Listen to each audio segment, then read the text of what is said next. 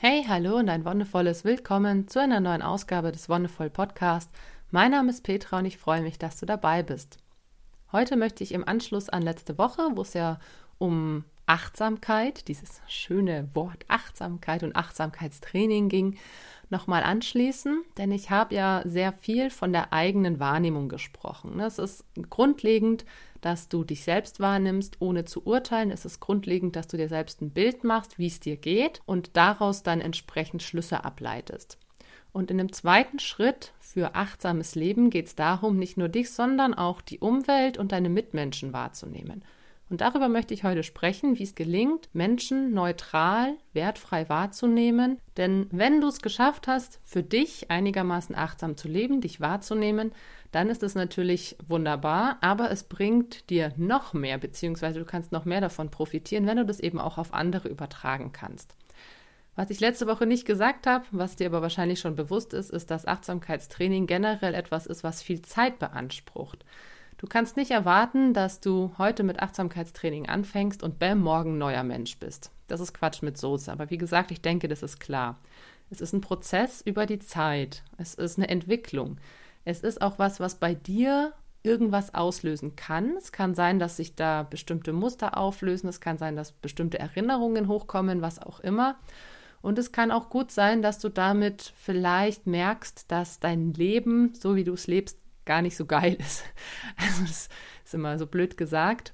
Aber manchmal machen wir uns die Welt ja schön, wir reden sie uns schön. Wir sagen, ach ja, uns geht's gut, wir haben einen festen Job, wir haben geregeltes Einkommen, wir leben in einer schönen Wohnung. Eigentlich ist das Leben doch wunderbar. Und wenn du dir dieses Wort eigentlich in so einem Satz dazu denkst, dann kannst du dir sicher sein, dass es dir eigentlich gar nicht so gut geht. Beziehungsweise, dass es irgendwo eine Stelle gibt, an der du unzufrieden bist. Und das ist ein Zwiespalt auf einer rationalen und einer emotionalen Ebene. Wir können uns mit der rationalen Ebene immer bewusst machen, was alles gut ist. Wir können Argumente sammeln, die uns zeigen, dass wir ein schönes Leben haben, aber trotzdem auf einer emotionalen Ebene unzufrieden sein. Und dieses eigentlich in solchen Sätzen zeigt es ganz gut. Ja, ich habe einen festen Job und äh, super Freunde und eine tolle Wohnung, aber irgendwie, hm, irgendwie fehlt was irgendwas an unseren Bedürfnissen ist noch unerfüllt. Dann lohnt sich dem nachzugehen. Dann lohnt sich zu gucken, hey, wo habe ich denn konkret noch Bedarf? Ist es irgendwas, was mit tatsächlich Selbsterfüllung zu tun hat? Ist es was, wo ich mich einfach nicht besonders wahrgenommen fühle von anderen? Dadurch, dass wir uns selbst wahrnehmen, dadurch, dass wir das schulen, können wir in so einen Prozess eintreten, wo uns das bewusst wird. Und manchmal dauert es eine gewisse Zeit, manchmal kann es sein, dass sich das über Monate hinzieht, manchmal auch über Jahre. Oder es kann tatsächlich passieren, dass ihr das schon nach ein paar Tagen bewusst wird. Hey, eigentlich ist mein Job total scheiße. Also jetzt im blödsten Fall. Oder ich werde von meinen Kollegen und Kolleginnen nicht wertgeschätzt. Oder meine Wohnung ist zwar schön und gut, aber die ist mir eigentlich viel zu teuer. Ich habe keine Lust, so viel Geld für die Miete auszugeben. Oder ich habe zwar coole Freundinnen und Freunde, aber die sehe ich ja tatsächlich nie. Also es sind ganz viele verschiedene Aspekte, die dir dann aufkommen können, wo du merkst, ja, irgendwas passt nicht. Und man geht häufig Kompromisse ein, die vermeintlich wichtig sind oder die notwendig sind, um das Leben so zu stemmen. Wenn du es dir mal ganz genau überlegst, kommst du wahrscheinlich dahinter, dass Kompromisse nicht unbedingt sinnvoll sind gerade was dein eigenes Leben angeht. Wir müssen immer Kompromisse finden. Wir können, gerade wenn wir in einer Familie leben, müssen wir Bedürfnisse von uns, von unseren Familienmitgliedern unter einen Hut bringen. Und das sind Kompromisse, die wir gerne machen und die wir machen müssen, um das Miteinander, um das Leben zu gestalten. Aber wenn es dann darum geht, Kompromisse zwischen Familie und Arbeit, zwischen Familie und Freizeit, Freizeit und Arbeit zu finden, dann wirst du merken, dass es da ganz viel Reibungspotenzial gibt, dass es auf einmal Prioritäten gibt und du dir sagst, hey, eigentlich möchte ich nicht so viel arbeiten, weil ich ja mehr Zeit für meine Familie aufbringen möchte. Oder eigentlich möchte ich gerne auch mehr Zeit haben, Familie und Freunde miteinander zu verbinden. Und das kann dann schon dazu führen, dass du dich unzufrieden fühlst, weil du dir denkst, okay, da habe ich zu wenig Zeit oder da zu wenig Ressourcen oder da ist das und das. Und wenn du mit Achtsamkeitstraining dich selbst wahrnimmst, kann es eben vorkommen, dass du das spürst und dass es dir bewusst wird. Und gleichzeitig kann es dann in dem nächsten Schritt dazu führen, dass du andere Menschen mit anderen Augen wahrnimmst. Und das ist das, was ich schon angesprochen habe, wenn wir mit uns selbst im Reinen sind, beziehungsweise unsere Bedürfnisse, Gefühle, Gedanken und Handlungen verstehen und nachvollziehen können, können wir das irgendwann auch auf andere Menschen übertragen. Und das ist das, was Achtsamkeit ins Außen quasi bedeutet. Wenn wir achtsam mit unserer Umwelt und mit unseren Mitmenschen umgehen, dann können wir Dinge spüren oder erfahren, die uns vorher vielleicht verborgen waren. Das mag jetzt vielleicht irgendwie spirituell klingen, vielleicht auch abgehoben, aber es ist eigentlich was ganz Normales. Es ist auch was ganz Praktisches. Denn wie ich schon erwähnt habe, wir treten ja mit Menschen in irgendeiner Form in Kommunikation. Also sei es jetzt, wir, wir müssen aufs Amt, um da irgendwie einen Antrag abzugeben oder um unser Auto umzumelden oder mit Kolleginnen und Kollegen. Wir treten mit Menschen in Kommunikation und damit gehen wir eine Beziehung ein, auch wenn es nur eine vorläufige ist. Bei manchen ist es eine länger dauernde und bei manchen ist es nur eine vorläufige. Und innerhalb solcher Beziehungen spielen sich dann eben auch diese vier Bereiche ab. Gedanken, Gefühle, Handlungen und Bedürfnisse. Die haben wir, die haben unsere Mitmenschen. Und so wie diese vier Seiten einer Nachricht, die ich dir von Schulz von Thun in einer Folge schon beschrieben habe, immer auch vier Seiten des Empfangens haben, ist es mit der Wahrnehmung und ist es mit der Achtsamkeit. Wir können unsere Fühler, sage ich mal, ausstrecken. Also wenn wir selbst achtsam mit uns umgehen, entwickeln wir ein Feingefühl für diese vier Bereiche. Wir wissen, okay, wie ist es bei uns? Und wir können dann zu Menschen hingehen und uns die mal wirklich aus dieser Perspektive auch betrachten oder die Kommunikation in der Hinsicht mal betrachten. Was will mir diese Person denn eigentlich sagen? Und was könnten ihre Bedürfnisse sein? Es hilft natürlich auch, das mit Menschen zu üben, in Anführungszeichen, die einem nahestehen. Wenn du einen Partner oder eine Partnerin hast und merkst, dass da bei euch öfter mal Konfliktpotenzial aufkommt, vielleicht liegt daran, dass ihr auf einer gewissen Ebene noch nicht ganz auf einer Wellenlänge seid. Und da lohnt sich dann einfach mal zusammen diese Übung zu machen, zusammen sich hinzusetzen und zu sagen, okay, wie geht's mir gerade, was denke ich gerade, wie handle ich gerade und was sind meine Bedürfnisse? Und so kann man das mit einem Menschen, der dir nahe steht, ganz toll auch mal ja überprüfen, ob denn so das, was man selbst erwartet, der anderen Person gegenüber überhaupt zutrifft. Denn das ist ja da, wo dann Kommunikation scheitert oder wo Kommunikation schwierig wird. Wenn wir mit gewissen Erwartungen an eine Person herantreten, die dann gar nicht eintreffen. Oder wenn wir eine gewisse Vorstellung haben, manchmal ist es auch dann total cool, dass es nicht so ist. Wenn uns, sage ich mal jetzt ganz blödes, klassisches Beispiel, unser Chef oder unsere Chefin ins Büro ruft. Und je nachdem, wie das Verhältnis ist, denkt man sich, oh Kacke, ah, was habe ich verbrochen? Jetzt werde ich bestimmt gekündigt oder es gibt irgendwie eine Rüge oder sonst was. Dann kommst du rein und du wirst für deine Arbeit gelobt, du bekommst vielleicht eine Gehaltserhöhung, neues Büro, was auch immer und du bist total erleichtert und denkst dir so, huh, okay, entspannt. Die Situation war gar nicht so schlimm. Was für uns Menschen natürlich schwierig ist, ist wertfrei in solche Momente reinzugehen und es wertfrei überhaupt mit Personen in Kontakt zu treten. Das hatte ich auch schon erwähnt, dass wir auch manchmal natürlich mit gewissen Personen Gefühle verbinden, weil wir zum Beispiel in der Vergangenheit schlechte Erfahrungen gemacht haben oder weil wir vom Hörensagen vielleicht was mitbekommen haben. Das beeinflusst uns einfach in gewisser Weise. Und das ist die große Kunst, davon loszukommen und sich zu sagen, hey, das ist einfach nur ein Mensch, das ist eine Person, mit der ich jedes Mal wieder neu in Kontakt treten kann. Und ich kann all diese Belastungen oder diese vergangenen Konflikte hinter mir lassen. Wenn es was ist, was euch beide sehr arg belastet und was euch beide auch vielleicht emotional auffühlt, dann lohnt sich natürlich, das erstmal aus der Welt zu räumen. Also gerade sowas in Familiensituationen, wenn du mit der Generation vor oder nach dir häufiger Reibungspotenzial hast, stellt sich natürlich die Frage, warum sind da vielleicht unterschiedliche Bedürfnisse, die nicht erfüllt werden können oder nicht erfüllt wurden und wie kann man die dann aus dem Weg räumen?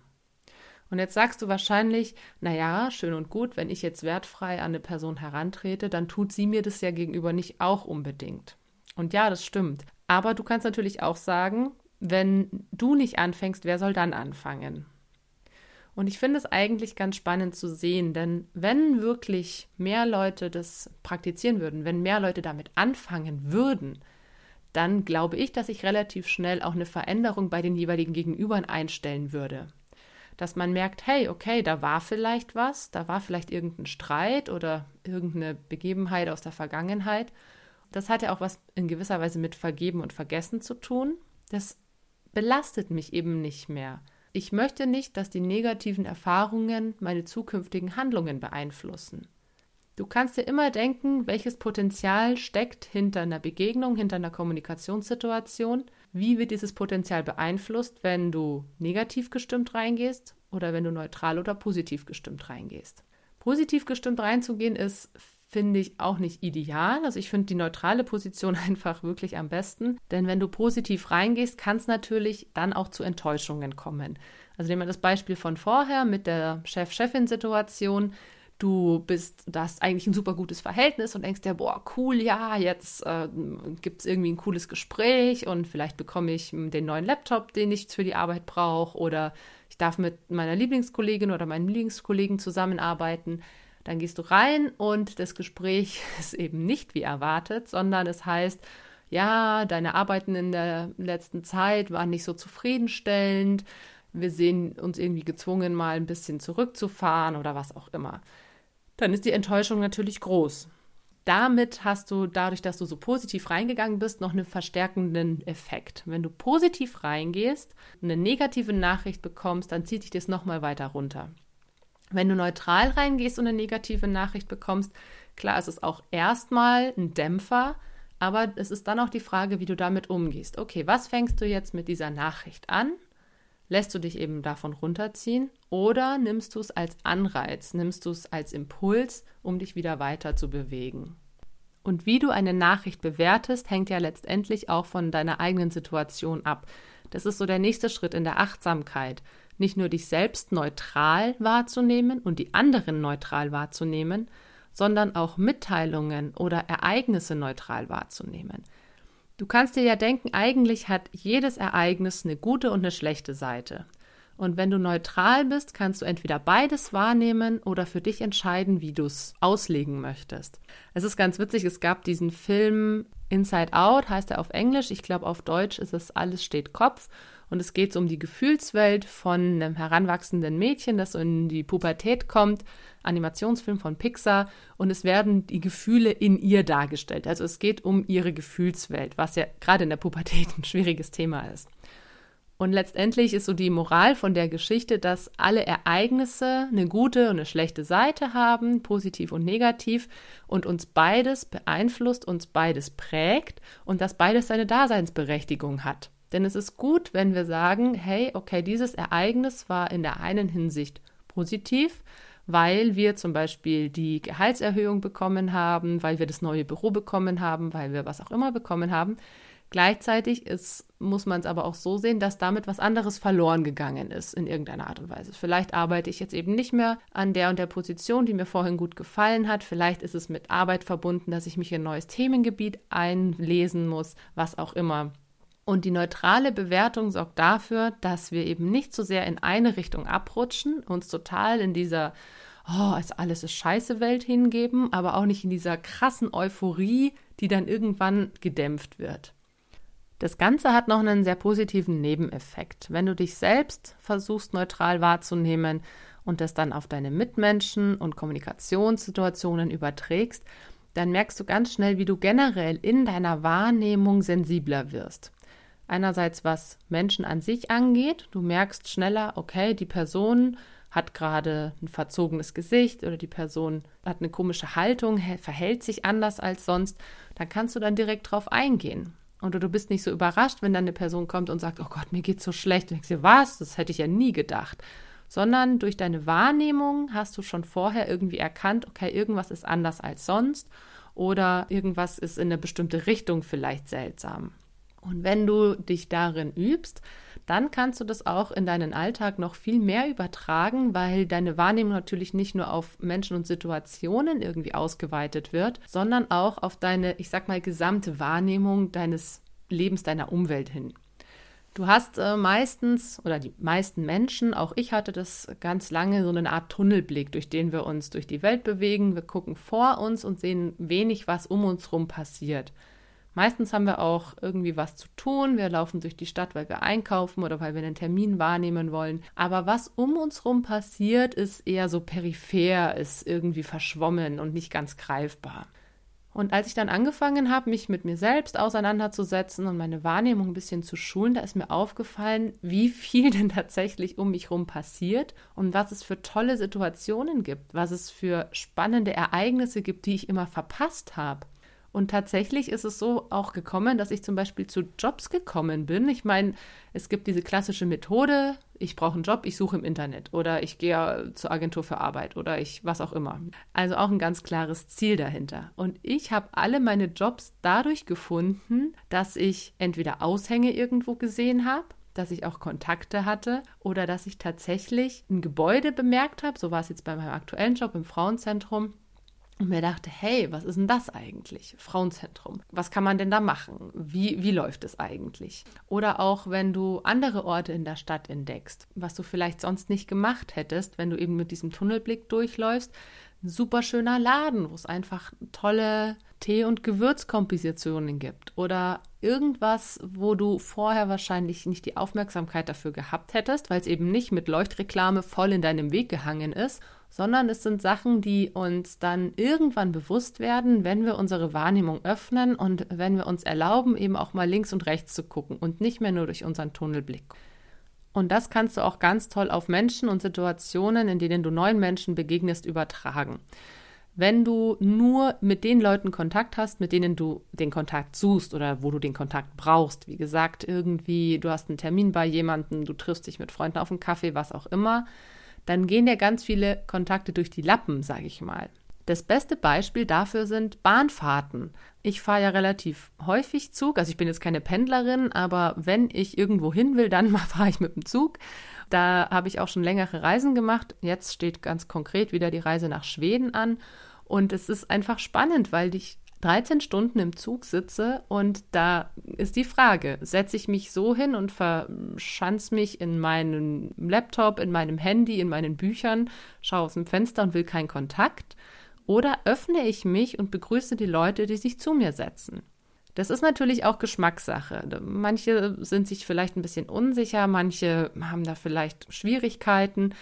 Aber nachdem in einem Zug auf jeden Fall, und zwar der von Hamburg nach Kopenhagen, der ist immer proppevoll, weil das dieser Intercity ist, der nicht besonders lang ist, der über die Fähre fährt und entsprechend alle Plätze meistens ausgebucht sind. Man muss auch vorher reservieren. Da wird zwangsläufig mindestens eine Person neben mir sitzen. Wenn ich an einem Vierer sitze, wahrscheinlich auch drei Personen. Einerseits habe ich festgestellt, dass die Zugfahrt viel spannender ist und viel schneller rumgeht, wenn man sich mit den Leuten unterhält. Und andererseits ist das auch sowas, wo man gerade dieses Neutrale super gut üben kann. Ich meine, wir denken natürlich in Schubladen. Das ist der menschliche Verstand. Wir ordnen die Personen ein. Wir sagen, okay, das ist ein Mann mittleren Alters im Anzug, und es ist ja okay, so funktioniert unser Verstand, so funktioniert unsere Psyche, die braucht eine gewisse Sicherheit, die braucht gewisse Kategorien, in denen wir denken. Und da brauchst du dich auch gar nicht irgendwie schlecht fühlen. Wichtig ist, dass du diese Beobachtungen alle wieder neutral machst, ganz ohne zu beurteilen. Okay, Mann, wahrscheinlich so und so alt, wahrscheinlich in irgendeinem Job, wo man einen Anzug braucht. Vielleicht ist es auch gar kein Mann, wahrscheinlich ist es ein Mann, so wie du es wahrnimmst. Und dann kannst du dazu übergehen und schauen, hey, was davon bestätigt sich denn eigentlich? Und ich finde gerade im Zug oder bei Reisen, da haben die meisten Leute eigentlich auch Lust, sich zu unterhalten, wenn sie sich nicht eben so wie am Anfang beschrieben abkapseln über Laptop, Handy oder Buch oder sonst was. Und selbst diese Menschen sind ganz froh, wenn sie mal vielleicht in Gespräch kommen. Und wenn nicht, dann kann sie das genauso artikulieren. Ich habe heute keine Lust oder was auch immer da hast du dann die Möglichkeit wirklich zu schauen, hey, was für Leute sitzen hier denn eigentlich? Was, was geht bei denen vor? Und ganz oft sind es dann ganz spannende Gespräche. Ich hatte auch letztens erst eine Zugfahrt, wo ich dann mit zwei geredet habe, die auch im Vorstand von einem Kindergarten sind, so wie ich, wo es auch um das Thema Datenschutz ging mit den neuen Richtlinien und wie man das umsetzt und was es da für Hürden gibt. Und teilweise kann man sich da austauschen und ganz tolle Ideen bekommen, ganz tolle Impulse. Und wenn du nicht weißt, wie du ein Gespräch anfangen sollst oder wenn sich nicht von sich ergibt, dann ist es häufig so, dass man durch eine neutrale Beobachtung Dinge erkennt oder feststellt, an denen man anknüpfen kann. Zum Beispiel hatten die eben einfach so ein Booklet oder irgend so Handreichung vom Paritätischen Wohlfahrtsverband, wo es genau um DSGVO und so weiter ging. Und dann dachte ich mir, ach ja, hey, setzt ihr euch damit auch gerade auseinander? Und damit ist das Gespräch zum Laufen gekommen. Oder auch wenn jemand eben gerade ein Buch hat oder eine bestimmte Kleidung trägt. Das finde ich, ganz witzig, gerade wenn man auf Wandertour ist, sieht man dann häufig, okay, der hat die und die Marke oder die Ausstattung dabei. So hat es mein Mann letztens tatsächlich gemacht. Der hat jemanden im Zug gesehen und da hingen eindeutig Kletterschuhe am Rucksack dran. Hat sich rübergesetzt und gemeint, hey, gehst du klettern? Und so hat sich ein wunderschönes Gespräch entwickelt. Und auch das ist was, was einerseits unseren Tunnelblick erweitert, dadurch, dass wir uns mal wirklich hinsetzen und unsere Umgebung wahrnehmen. Was gibt's hier? Was gibt's für Eindrücke? Was gibt's für Gerüche vielleicht auch? Also es ist auch, natürlich muss man immer schauen da, wie es ist, wenn jetzt jemand sich neben dich setzt und ein besonderes Deo oder Parfüm hat oder was auch immer. Auch da kann man die Leute ansprechen. Vielleicht sagst du jetzt, uh, das ist ja total gefährlich, vielleicht gerade bei Frauen im Hinblick auf die MeToo- und Sexismusdebatte. Wenn du es schaffst, dass du das wirklich wertfrei machst, aus einer reinen Beobachtung heraus, dann kann dir auch niemand blöd kommen und sagen, sie hätten mich belästigt. Und das finde ich, das habe ich schon relativ häufig erlebt, dass Leute einfach eine Feststellung gemacht haben, eine Beobachtung, hey, du hast einen coolen Ohrring. Und das ist noch nichts Anrüchiges oder noch nichts irgendwie, was in eine bestimmte Richtung geht, sondern einfach nur die Feststellung, dieser Ohrring, den ich da trage, gefällt der anderen Person. Das ist vollkommen in Ordnung. Wenn jetzt jemand kommt und sagt, oh, dieser wunderschöne Ohrring unterstreicht aber deine bombastische Figur, dann wäre es schon wieder eher kritisch, dann ist es eben schon nicht mehr wertfrei und nicht mehr neutral. Und wenn du es schaffst, einfach nur deine Beobachtungen mitzuteilen, ganz wertfrei, dann wird sich auch niemand auf den Schlips getreten fühlen. Und dadurch können eben diese wunderbaren Situationen entstehen, wo wir Menschen kennenlernen, zu denen wir vielleicht Jahre später noch Kontakt haben. Und dazu lade ich dich ein, wenn du das nächste Mal Bahn fährst, schau mal einfach, wer sich so in deinen Bereich setzt, mit wem du vielleicht Kontakt aufnehmen möchtest und dann genieße, wie schnell die Zeit vergeht, was für schöne Momente du vielleicht erlebst und welche tollen Erfahrungen du dabei sammeln kannst. Vielen Dank, dass du heute dabei warst. Danke fürs Zuhören und wie immer, wenn dir die Folge gefallen hat, dann lass gerne einen Kommentar da, bewerte oder teile die Folge und wir hören uns dann nächste Woche wieder. Bis dahin wünsche ich dir alles Gute und noch einen wonnevollen Tag.